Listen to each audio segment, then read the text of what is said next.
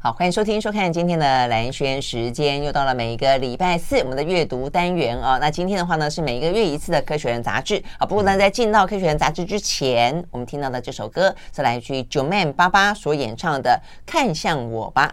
OK，好，那呃，听完好听的歌曲之后的话呢，呃，一样的介绍的是我们《科学人》杂志的总编辑孙维新老师，老师早。哎、好好，主持人蓝轩早，我们各位听众、各位观众朋友，大家好。对啊，大家又可以来听故事了，听好听的故事啊。好，那这一期的《科学人》杂志呢，又有了新的好玩的东西了。在蓝轩持续要求之下，我们的编辑部又搞了新花样。这期里面有一个是热浪，热的要命，所以呢就会出现。对对对您说，嗯，这真的还蛮好玩的，就是上面有个温度计，你好像有个温度计，所以这个待会儿要请老师讲，就是说这个是怎么设计的？为什么薄薄的一个贴膜在上面，真的就可以测温度？哎，你放在我那一天哦，在呃，因为呃海葵台风过境的时候，整个台北就没有那么热了嘛，哦，那我很喜欢坐在我自己的小阳台上面看书，那那天就很舒服，就在阳台上面看书，然后哎看到这个我就顺便在玩，在在户外的时候我玩，我还把它拍下来，到时候可以给那个听众朋友看。三十二度，三十二度。但现在的话呢，嗯、现在我们在那个呃录音室里面，二十四度。嗯，哇，哎，差这么多，我们的 我们我们的棚里面还蛮冷的。对对对，嗯，它是直接就反映了周边环境的温度。是，但是呢，如果你有兴趣的话，你自己拿你的大拇指，充满热情的大拇指，嗯，压在这个温度计上适合的温度。人的温度大概都在三十四度到三十七度左右啊。压上去以后，它就温度会往上跑。只不过我后来发现。你们这个录音室里面的温度真的很冷，对不对？能够克服我的体温，我跟着。老师还很臭屁说，我热情如火，我一定是三十几度，他就不相信我们二十四度。那你现在几度？我我自己在家里面按上去，的确是在三十四到三十六左右啊。但在这个地方，我那时候在户外也不过才三十二哎。Yeah, yeah，但是它是可以这种液晶，对，有人讲液晶，有人讲液晶 liquid crystal，液晶里面是大分子的排列。那你给它不同的温度，它的排列方法就会改变。排列方法改变了以后，它对光的那个折射反射的性质就不一样了。所以呢，当它的温度改变了，分子排列状况改变以后，它就显示出不同的颜色来。不同的颜色你就可以刚好能够 indicate，能够显示你的温度。像这薄薄的一一层像液晶一样的东西。对对对，它本身是液晶，然后薄薄的一层。那这个东西你可以贴在小孩子的额头上面，就可以测量他的体温。哦，这样子吗？现在有这种东西吗？哦呀，对，你主要是说你放温度计放他嘴巴里去不太 safe 的时候，你用这种贴的东西，它是还是蛮准确的，而且市面上有卖这种产品啊，有有速度非常快哦，贴上去以后温度马上就会显现出来。那下那如果家里面有小朋友的话，你买一本科学人杂志，把它贴在他的额头上。哎，我努力了半天，努力了半天，刚刚终于来到了三十度。哦，你有到三十度了？对，但现在它又是二十六度。OK，嗯，OK，可以马上好，所以呢，呃，又来了一个好玩的科学人杂志哦，这个还蛮好玩的，嗯。对，但你光看这个蓝色到红色，就知道这题讲的是热浪，热的要命。哦，真的 OK，好，所以呢，在这一期的科学人杂志里面有几个哦，都跟这些呃极端气候啦，我想跟极端气候非常有关的一些话题嘛。哦，所以这样我们自己呢领略到的，在今年全球第一个高温。高温、热浪、野火，我想这个是同一个话题啊，那就是温度高、很干燥。那另外一个的话呢，就是台风，嗯，台风、飓风、龙卷风越来越强哦。那对台湾来说的话呢，还有另外一个很特别的地方在于说，我们是魁别四年之后第一次迎来呢中心登陆的台风。为什么？哎，这这一次呢，科学杂志里面也有一篇告诉我们说，为什么有四年的期间台风不登陆台湾？嗯，我想这个话题都非常的有趣，都非常的切身相关啊。所以我们先聊聊。先从《科学人》杂志封面的高温开始聊起好了哈。呃，所以高温，呃，事实上全球的高温野火真的还蛮严重的。嗯，对，他这边提到的高温是已经是一个无法避免的自然现象了，但是他讲到的一些例子却让我们感觉到触目惊心啊。嗯，他一开始讲热的要命那个人，就讲到了一个。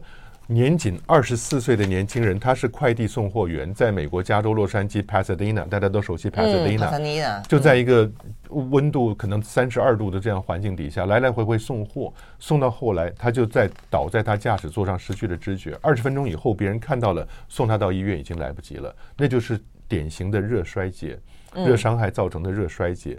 年轻人呢，不再是老年人，所以以前一直以为老年人是热伤害、中暑、热衰竭的最大受害者，现在发现不是，全年龄层，嗯，就光补充水分不一样了。我前一阵子家里面冷气坏了，我想说，反正夏天嘛，嗯，自然界的人都应该流点汗，后来发觉不行，那个流汗除了会脱水之外，你还要补充电解质，嗯嗯，而且会长痱子，好久没有长痱子了啊！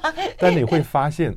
在这样子的环境底下呢，人已经没有办法再去接受长期的酷热的温度，嗯、尤其是高高温潮湿的温度啊。所以大家需要注意到一点，因为很多人会会忽略了热伤害。对啊，因为因为我是台南来的孩子嘛，其实我我到台北之后很很久很久很久以后，我才习惯说比较常开冷气。事实上，甚至到这些年，嗯、我能够不开的时候，我都还会尽量说啊，吹电风扇就好。嗯、但后来我发现不是不行，台台北的热岛效应实在太严重了，就像这。篇文章里面呃探讨的问题就是你不吹别人吹，嗯，所以整个的，然后我们的整个的呃排散的效果又不好，所以呢，等于是所有的热气跟这个呃冷气机排出来的都都在这个盆地里面，所以你到最后只好哦这个也也开冷气，所以就是共同加入这个共犯结构当中。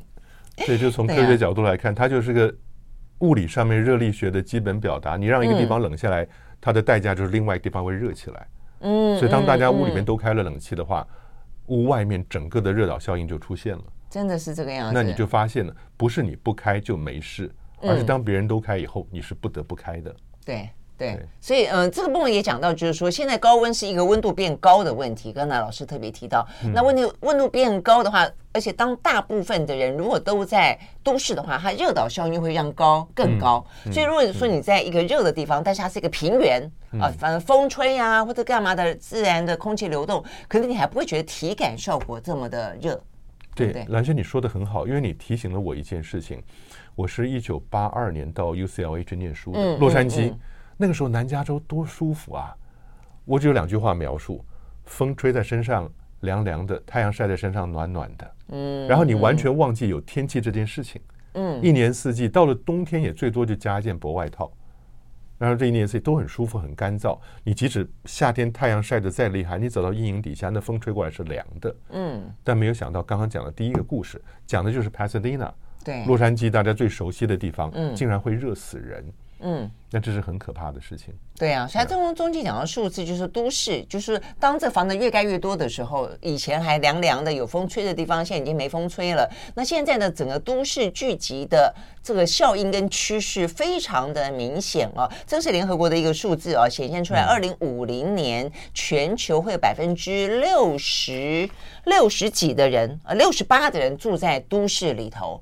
那而且这还会依照因因为这个平均值嘛，哈，所以依照不同的国家还会有差别。我不晓得我们台湾有没有这个数字？美国的数字是平均，世上有百分之八十二的人都住在都市里面了。但是百分之百，因为台湾已经没有乡，台湾已经没有乡村了。外国朋友啊，搭火车从台北搭到高雄，然后他就问说：“哎，我们离开台北了没有？” 真的假的？一路看过去，我我们这只是开玩笑。嗯嗯。但是都市里面的热，因为主要是因为水泥水泥丛林。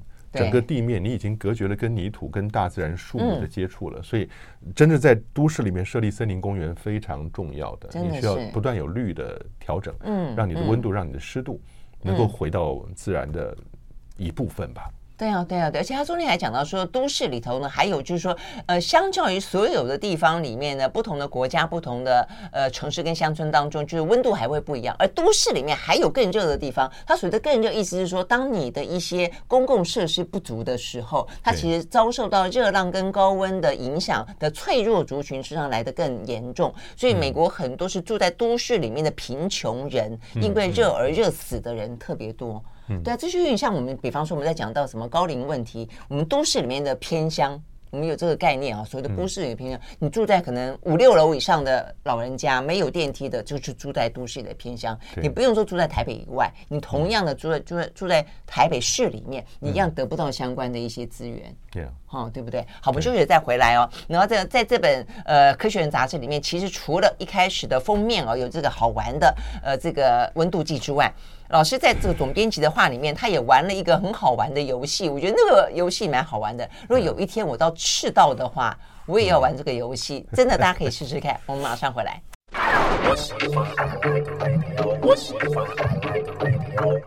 好，回到兰萱时间，继续和现场邀请到的啊，这《科学人》杂志的总编辑孙瑞兴老师啊来聊这次的话题。嗯、那这次的话题真的聚集在蛮多跟呃这个极端气候有关的全球暖化导致的一些问题啊。那我们刚刚讲到的是。高温。那另外的话就讲到飓风、台风跟龙卷风。哎，这个气旋的话题很好玩。你在总编辑的话里面讲到说气，我没有注意到过这个事情。哎，赤道两端，南半球跟北半球气旋的方向不一样，相方向相反。是哦，这是非常重要的一个而有趣的物理界的自然现象啊。但你可以想象到我们看到的那个台风的样子，因为台风是低压。低压跟高压是相反的，嗯、我们讲的是低压，热带性低气压嘛，对，对不对？慢慢发展成台风了。对在北半球呢，低压永远是逆时针的，南半球是顺时针的。真的哈、哦？因为你可以想，就我们这边是逆时针。对，我们这边是逆时针，所以你有没有注意到，它很多时候那个台风一开始的雨不会过来的，直到那个雨绕过了北边，直接从西边下来，西部才会感受到风雨的啊。是，那是逆时针的这个特色。为什么会有逆时针、顺时针的这气旋方向转的差别？就是因为地球是一个巨大的旋转体系，自转。对，赤道上，哎，蓝轩，如果你站在赤道上，那个速度是非常快的。你可以想象，你站赤道上一点，你自个儿不动，地球二十四小时把你带回到原点来。嗯哼，那这一圈是四万公里。老师说的快到底有多快？会像那个小时候不是有做这种地球仪的那个游乐设施吗？我坐在里面，咻咻咻，比那个要快得多。真的假的？快得多！你在高速公路上开到一百公里、两百公里就不得了了，是不是？嗯、地球赤道上二十四小时带你走四万公里，你除一下时速是一千六百公里。一千六百公里的时速，我们现在在台湾，同学会说：“老师，我们现在在二三点五度，不是在赤道上。”很简单，乘上三角函数里面的 cos 二三点五度，那是零点九啊。所以我们在台湾的速度大概是一千四到一千五百公里。就是我在跟蓝轩正在讲话的同时，地球带着我们以时速一千四到一千五百公里的速度在自转。所以我每次谈到这个事情，就觉得青少年为什么要去飙车呢？他只要坐在地上。就可以体会速度的快感，那个叫 飙地球。所以我们现在速度这么快，而我们自己不感觉，因为我们就是在这个环境里演化出来的嘛。我们跟着它。可是如果这个时候呢，你知道赤道速度这么快，对，而北极速度是零，嗯，对，北极不转，对，北极不转，所以你就会知道，当你从赤道零度一路走到九十度，你走的纬度越高，十度、二十度、三十度，它的转速就越慢。对，到最后是零嘛？可是都没有感觉，真的是。但你知道吗？好吧，嗯。为什么我们在科博馆做科学实验可以展示出来这个旋转的有趣哈？因为旋转有一种现象叫科氏力 （Coriolis force），那就是因为你接近赤道速度快，嗯，那你稍微往北一点，十度、二十度呢，速度就慢了。这是为什么？地球周边的它上面如果开始有气旋，那些一些气流啊，它接近赤道速度快。上面速度慢，它就会互相影响，转成一个逆时针。嗯，兰萱，你可以想象嘛？赤道走得快，上面走得慢，即使在同一个方向，走得快超越走得慢的，转上来以后，它就变逆时针了。嗯，同样的，反过来在南半球呢，赤道走得快，底下走得慢，转过去就变成顺时针。就是顺时针，就是这个原因。对，所以我们自己第一次到跨越赤道到南半球，我相信我们各位听众朋友听了以后，我第一次搭飞机啊，要去南半球做观测。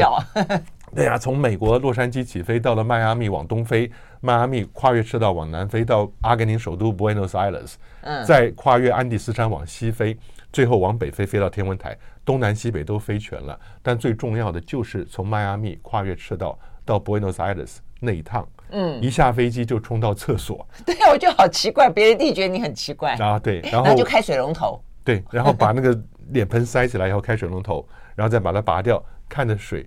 哎，当你看到是顺时针下去，你心里头心花怒放，说这个实验是别班就做不了的，真的。可是你知道吗？我每次在课堂上讲这个体验，大气科学系的老师跟学生就有不同的意见了。真的吗？孙老师，科室力的效果不会急于脸盆这么小的尺度。哦，它是更大尺度的才会形成，大尺度才会有科氏力明显的这种逆时针跟顺时针的。那你的水龙头跟那个水盆是怎么回事？为什么也刚好符合这个理论？哎，我看得到啊，不止我哎，你可以看到网络影片，常常在流传的影片，是一个小孩在哪个国家？Ecuador，厄瓜多尔，那就是赤道，Equator 就是赤道的意思嘛。那个国家就刚好在赤道上面，那小孩就表演给观光客看，中间这条线是赤道，嗯，往前面二三十米是北半球。南半球在这个地方，每个地方摆个脸盆，嗯哼，小孩就冲到那个地方去放水，然后拔开看，哦，逆时针，冲过赤道到南半球来，一放水，拔开看，顺时针，顺时针，观光客就跟着他跑，跑这儿拍，跑到这儿拍，那个网络影片其实很有名的，所以这个网络影片如果是真实的话，最近又流传另外一个版本啊，嗯，如果是真实的话，两件事情，第一个，脸盆这么小的东西，的确还是能够。展示科氏力的效果。嗯，第二个，超过赤道十米、二十米，他把脸盆就自己知道我是在北半球还是在南半球的。对，好奇怪，那水知道。哎，不是，是水知道还是什么知道？你还听起来像是一条歌的名字，水知道。只有云知道。呀呀呀！所以这，我觉得这个其实是大家如果有兴趣，真的跨越赤道，自己可以做的实验。对呀、啊，这是生活当中的科学，很有意思。我们休息了，再回到现场。I like 103, I like radio 好，欢迎回到蓝轩时间啊，继续和这个孙维新老师啊来聊呢这一期的《科学人》杂志啊。好，那所以我们刚刚讲到的，就是说呢，这一期有很多跟一些气候有关的话题。所以刚刚讲到这个呃赤道的南北啊，这个差差这么多。所以你刚刚讲说这个科呃科氏力，科氏力，科氏力，它是呃法国一个科学家在一八三五年提出来 Coriolis。OK，因为我们地球就是一个巨大的旋转体系。当时的人们很难去处理物理上面旋转的问题。哎，等到科学科 Coriolis 这个科学家提出来的科氏力这个概念以后，大家发现了，你把这个假想力放到你的数学算式里面去，你的数学就可以变成正常的。惯性体系里面的计算就变得很简单。嗯，但我想这段话可能很多人还是听不懂。对，不是重点是你在科，所以我你就在科博馆里面当初啦哦，这个老师在这个科博馆担任馆长的时候，就设计了一个呃，等于是游戏嘛，让大家真的可以去体验，对不对？对对对对对，我们那时候还打造了。打造了这样的一个大转盘，他们他们还有吗？咖咖啡杯有啊啊有，在科博物馆科学中心的。咖啡杯的游戏我还蛮喜欢玩的嘞，但是你这个很大的咖啡杯，但你那个咖啡杯很小，对，这个至少到了五米以后，你看到没有？连支持这个物理世界的台达电郑董事长都坐在正中央，郑崇华董事长，然后我就然后那个黄月丽司长教育部的啊，那我们就站在旁边做介绍。哎，兰轩，当这个圆盘开始转起来，不要快。九到十二个 RPM，每分钟转九圈到十二圈，它产生的现象就已经非常明显。你从这边一个，就很好玩。比如说你这边一个同学吧，我每个人发个球，这边有个篮筐哎，对对对，有篮筐是一回事哈。对，篮筐是比较温和的。其实到学生到后来是拿球去砸对方，你知道 砸对方是什么效果？当我看如果蓝轩坐在我对面，我拿着球要去打他，旁边坐的可能是助理嘉安。助理佳恩会觉得笑得好高兴哦，看着球要过去要打到蓝轩的，没有想到，因为你在旋转嘛，球走到一半就转弯的打到佳安，蓝轩反而觉得幸灾乐祸。你看佳安被打到了，原因是什么？原因其实不是球会在空中自己转弯，嗯。而是因为你的观察者转转变了，嗯嗯嗯，外面的人没有跟着转的人，他看到的球就是一个直线的弧形飞过去。对，但坐在上面跟着转的人呢，一开始蓝轩坐在我对面，看到我丢球了，没有想到球飞在空中这段时间，对，嗯嗯嗯，这段时间里面蓝轩转走了，嘉安转过来了，所以这球打过去 直线打到了嘉安，幸灾乐祸的想说，对，可是对嘉安来讲，他所看到的球是怎么样？横着飞过去以后，突然转个方向对着自己过来，啊，好像中央空中有一个看不见的力，这个力让它转弯，这个力就是科氏力，这个力另外一个名字叫做假想力，它是一个 fictitious force，它不是真正存在的，因为旋转产生的这个现象感觉像是个力，所以哦，只要大家去一玩这个东西，马上知道。假想力是什么概念？嗯，那为什么这个东西会在你的总编辑画面还会有两张云图？这跟这跟飓风跟台风有什么关系？这就是我在旧金山探索馆的巨大电视墙上拍下来的。当时我去那边，哦，顺便讲一下，探索馆是谁建的？Oppenheimer。不是 Robert Oppenheimer，是他那个弟弟，可怜的 Frank Oppenheimer。他弟弟不是被认为就是共产党吗？是是是。所以当时弟弟根本连物理都不让做，那是个很厉害的物理学家，所以他跑到旧金山去盖的探索馆，成为今天世界上各个科技博物馆仰望的对象啊。那这里那个时候的所谓的麦卡锡主义有多么的严重哈？真的。所以要。政治介入，你永远想光明面。要是没有那个麦卡锡主义，Frank Oppenheimer 不会去搞这个 探索馆啊。这样子想也可以啦。但你可以看得到，这上面就是 NASA 在二零一零年八月份的时候呢，做出来的海面风速跟温度的关系。嗯，它是一个影片，我这只是拍了两张截图。第一张图你会看到中央已经出现一个逆时针，北半球嘛，逆时针转动的一个气旋呢。你就知道是北半球的。对，它对着左边就是佛罗里达。佛罗里达半岛跟南卡跟北卡，蓝色的是陆地，红色的是那个气旋。对对对，红色是海面，然后黑色的箭头代表就是形成的气旋了。第一张在中心形成了，第二张它往左上方移动，正准备袭击到北卡或者南卡。你会看得到它所经过的海面呢，温度瞬间从红色降成了黄色。对，这边这边很明显。对。所以特别明显那条线。对对对，这边是红色的，这边已经变成黄色的，代表是就是说气旋吸收了海海面当中的能量跟热热度嘛，对不对？对对，就光这个图，我们这些教物理、教地科、教天文大气的，觉得我安心了，我根本就不要费唇舌去跟学生解释，你只要一看这个图，嗯，就知道飓风的强烈能量来自于海面的高温。嗯、没错，过去我们只是讲海面温度超过二六点五度，它就会形成台风了。嗯，现在温度你知道有多高？在我们上节目之前，我跟我的三个姐姐在美国的三个姐姐电话联络。我们每个月会有一次亲人的会议在线上。嗯，他说了，佛罗里达州的外海现在的温度超过三十八度，海面超过超过三十八度。如果你跳进去的话，刚好就洗个热水澡。哎，对。然后他这个社区里面其他的老年人从北边搬下来的，他就希望有那种凉水冲在身上的感觉。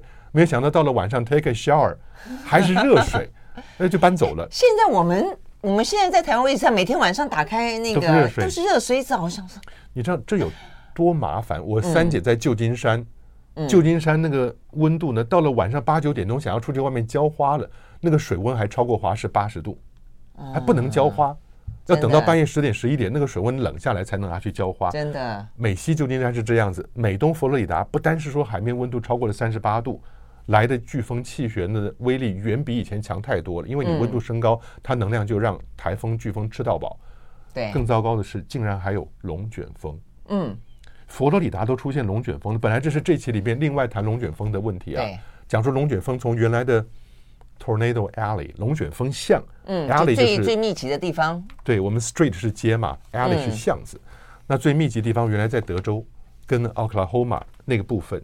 但现在这整个范围往东扩散了好几百公里。嗯，最大的麻烦说，你说反正都美国中西部，龙卷风到哪儿不一样？哎，真的不一样。德州跟奥克拉荷马常年接受龙卷风的摧残，他们有一定的设施，譬如说屋子里面中央往下挖有安全的地下室，很多公共建筑呢都会有躲龙卷风的地方。但其他这些州是完全 caught unprepared，根本就没有准备。嗯，所以这是很悲惨的事情。像我姐姐。他说了，龙卷风前一阵子发了警报，整个社区手机跟喇叭都在响。那你要怎么样躲避龙卷风？大家面面相觑，广播告诉你躲在家里的衣橱里面。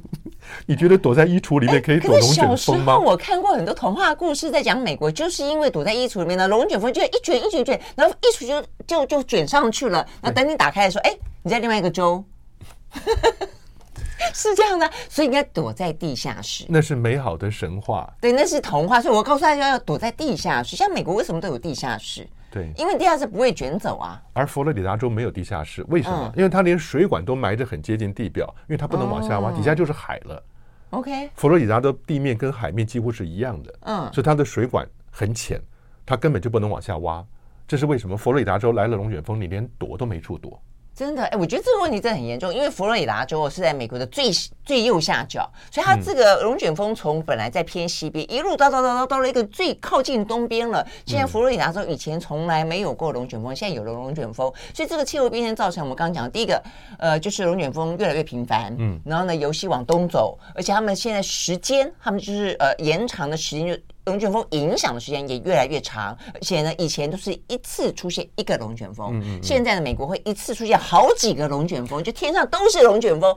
哎，我真的觉得这才是。兰轩，美国一年有一千两百个龙卷风，够多。排第二的加拿大一年只有两三百个，美国有一千两百个。嗯、但是我们也不要在这个地方讲说，你看都是美国人的事，跟门没有关系。No，刚刚讲好几个龙卷风，蓝轩说了，嗯、那叫什么？在中文里面叫龙生九子。龙生九子，飞龙在天。我们休息回来告诉大家，这一这一期里面有一个最最惊奇的文章，是我们的呃科学家赵峰写的。他讲说，为什么中国有龙？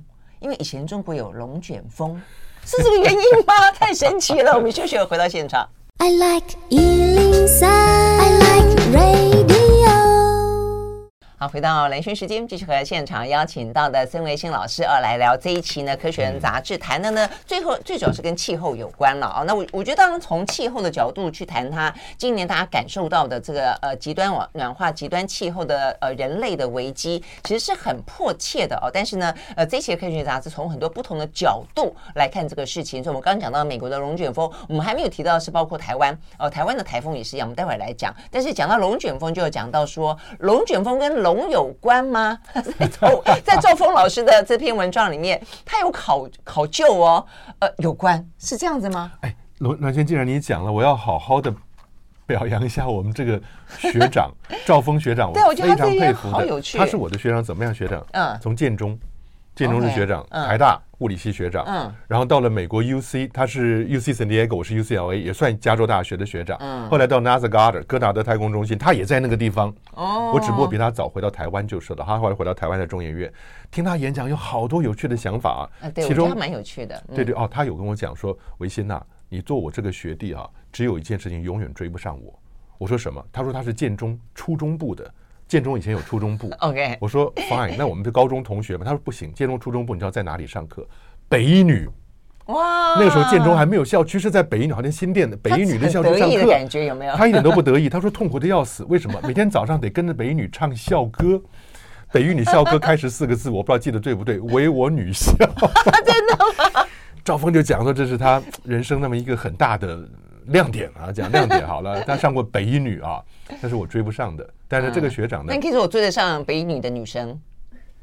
哎呀，可以这样子讲吗？Good point。但是赵赵峰他讲了几个特别有意思的例子啊，我请过他演讲好多次。嗯、他首先讲烛龙，他来过我们节目一次，好好好几年前。很好。第一个叫烛龙，中国古代记载的烛龙呢，蜡烛的烛，龙就是龙虎的龙。烛龙是个什么东西？说烛龙在传说里面呢。在在非常极北苦寒之地，极北苦寒之地，只要这个龙在天上眼睛睁开的，大地就亮了；眼睛关起来，大地就暗了。所以大家比较容易猜出来，就是今天的极光。极光，极光出现了以后，因为在极北荒凉之处，极北苦寒之地，这是烛龙。但等到赵峰开始讲到龙，哇，大家眼睛睁开了，因为他演讲，他会把很多中国古代对龙的描描绘，无论是图像也好，文字也好。拿出来跟现代自然现象里面的龙做比较，嗯、无论我们刚刚讲龙生九祖这一个大龙带了好几个小龙，或者龙战于野，嗯，那你在城门外头有两个龙打架之类的，然后见龙在天，飞龙什么飞龙在天，见龙在田，那后来康龙有悔，我不知道什么概念，康龙有悔这不知道，反正大家一讲那么讲到金庸小说上就好，特别高兴啊，嗯、但是呢，呃，赵峰他把这一个。古代中国对龙的描绘，嗯，跟现代龙卷风的自然现象摆在一块儿，你还真的不佩服他，不得不佩服他。他说的是有道理的，嗯，我也觉得。就他说，中国古代三千年以前的时候啊，气候大概跟今天美国中西部是差不多的。嗯，当你有，主要原因是什么？干冷的气流在上空，对，美国是这样子，它从大太平洋来的的气流，潮湿的海海风在下头，经过经过落基山，嗯哼。太平洋来的带着水汽，经过落基山以后呢，大量水汽被落基山挡住下来了，嗯、剩下就是高冷的、又冷又、嗯、又干燥的空气。嗯、但是呢，从南方墨西哥湾上来的是带着大量水汽的温暖的、热的，这些这些气流，这些气流在底下，冷的在上面，哎，热空气应该上升，对不对？对。所以一旦冷空气下降，热跟冷一旦碰到以后，热要往上走，对，冷要往下，就开始旋转。对对，两个一碰到以后，热要往上走，那冷开始往下转，转了以后就变成龙卷风。嗯，这龙卷风是很这种气学形成的方式，就是很典型的冷热空气交汇，而冷在上，热在下。那三千年前的赵峰说了，当年中国应该也有这样的气候，所以。当年在华夏大地，到处也是龙跑来跑去。那最近这一阵子呢，龙并没有消失，它只不过移民到美国去了。是这样，这样的。对对对，所以以前，而且他在讲到从象形字看，我觉得很像，就是一个是刚刚描述到说一些文字当中的自然现象，然后这边的、嗯、你看龙龙在古时候的象形字里面画起来像不像一个现在的龙卷风？嗯。这个赵峰老师这边就放了一个图，龙卷风的图，真的很像哎，真的很像。他其实讲见首不见尾，你就知道有一部分你看不到，有一部分你看得到。龙卷风就是上面，你上面根本看不到它的上面，你会看到它的尾巴。然后龙卷风有吸，龙有吸的能力，龙卷风就会把东西吸上去啊，吸上去。对，这就是它的物理现象的古人的描绘。而且为什么龙念作龙？他说因为是取其声。所以它不只是象形字，还是形声，因为创造字是有象形跟形声嘛。隆隆隆就是就是雷声就是了。对对对。所以呢，龙卷风伴随着雷声就是隆隆声。哎，真的是这样子，越听越像真的。哎，我如果有机会，我们再讲赵峰学长的另外一个新的发现。嗯。后羿射日，有机会我们来说。哦，真的，后羿射日一个非常精彩的自然现象的描绘，然后是 supported by evidence，就是你在观察上看得到的。改天我们讲后羿射日吧。真的，真的，所以呢，科学家都要有一些人文情怀啊，这感觉上真的是更棒。好，但是呢，呃，这个是听起来很有很有文文文学人文观察的一个部分。但回到台湾的话呢，台风为什么不来？其实也跟我们刚刚讲到的极端气候有关，就是呃，讲到反圣音嘛，圣音反圣音啊，还讲到说，其实反圣婴的话，我们刚刚讲到，它吸了很很庞大的海水当中的热热热气，但是我们是偏太平洋的西北边，他说多多半是发生在东边，其实后发的地方，其实。意思就是说，已经越来，我们是也是越来越往东，对不对？我记得他的说法。以前是在比较东边，嗯嗯，但后来形成的地方越来越偏西。偏西一形成以后，它马上被被其他的气流导引带带到别的地方带走了，带走，所以它就变成不来台湾，嗯嗯，对不对？所以就所以台湾为什么过去这四年没有台风来？对台湾来说，没有台风来，基本上应该是一件不好的事情。对，看你怎么样看。因为很多时候，我们把台风甚至连地震都叫做自然现象，不把它叫做灾难。嗯，地震的什么原因？是因为我们在太平洋火环带上头，靠着欧亚大陆板块跟菲律宾海板块的挤压，台湾才在四五百万年前出现在海面之上啊。我们有这个宝岛是来自板块挤压，所以呢，板块挤压所带来的地震，当然我们要概括承受。嗯，所以我们习惯把把这个现象叫做自然现象，不把它叫灾难。灾难是因为人去住到那个地方才叫灾难嘛。台风也是同样的道理。我问过我们大学同届同学郑明典，嗯嗯，我们的你是同学，网络大网红，我们的卸任的气象局长啊，非常佩服他。那他有跟我讲，我就问他说，到底我听了好多不同的数字，从气象局长来的应该是最权威的，台湾的自然淡水的水资源来自台风有多少？嗯，他给我的数字我记得可能不是很清楚，但是北部呢至少是百分之四十四十五到五十，南部的话是百分之六十五到七十，六十到七十之间，所以整个台湾的自然淡水的需求量。有绝大多数是来自台风，那如果台风不来，嗯、你会觉得好像灾难不到家门口了。可是呢，它对啊，就是过去两年我们的缺水干旱状况，其实就跟台风没有来是有很直接的相关嘛。所以，比如说台风现在就变得很矛盾，就是台风现在只要一来。就很强，嗯嗯，就很强。然后呢，所以这也是我们刚刚讲到海水增温的关系。海水增温，所以温度越高，那这个台风所吸取的海洋的能量就越高，所以它的这个强度就越来越大。所以一不来也就罢了，你是一来就会很很来势汹汹。所以这真的是气候变迁很大的问题。也还是人类自己造成，人类把海面的温度弄得太高了，高了以后台风就强了，台台风强了过来以后，人类在 诅咒台风，没有办法，那自己搞的啊。嗯，真的是 OK。好，我们休息再回到现场。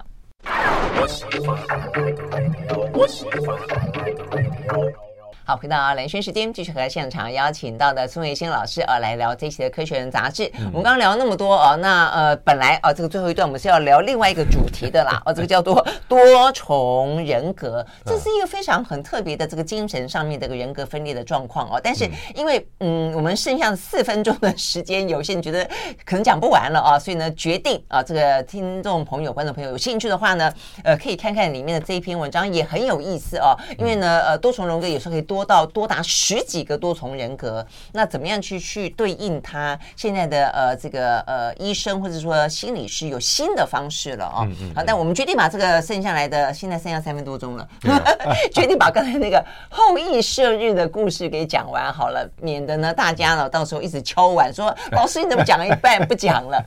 对，我还是呃略人之美啊，要讲的是赵峰学长对后羿射日的概念，他竟然能够。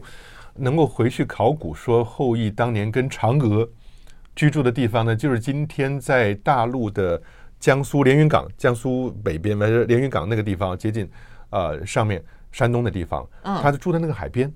你说后羿住在山东的海边？呃，那江苏的苏北海边。那那嫦娥也是吗？嗯、呃，如果他们夫妇住一块儿的话，OK OK。但是呢，这个后羿是怎么回事啊？就是大家如果想象，如果有个陨石。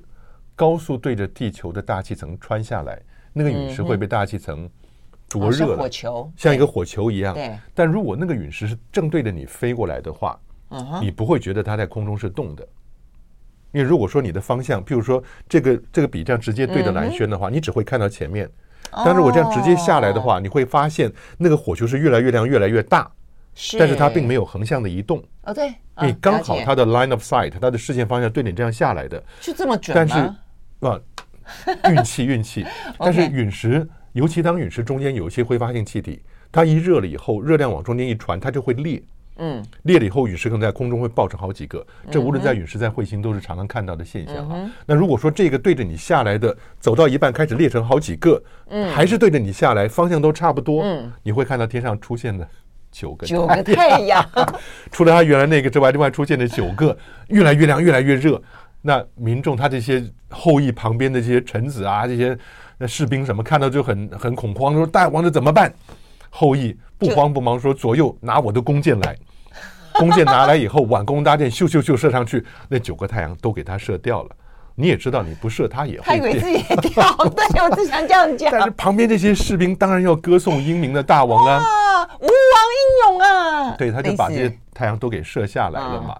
所以我觉得，那你说这个 observational evidence，这是赵峰老师的诠释吗？赵峰老师的诠释，那你可是你要有有足够多的自然界的证据来证实。对各位，无论在地球上也好，在月球上也好，甚至在火星上，都会看到那些挨个一排的陨石坑。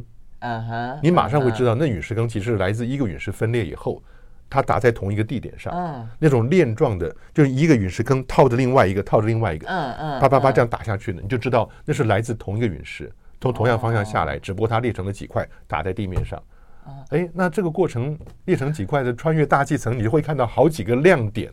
对着你下来，那所以我觉得赵峰老师这个诠释还蛮有趣的。不是被你这样一讲，突然之间好像在觉得在看另外一个版本的好莱坞的巨片，什么什么太空，什么阿波罗二号啊，阿波罗一号啊，什么星星星际效应什么之类的，就另外一种超级英雄去解救台，就解救地球，为什么？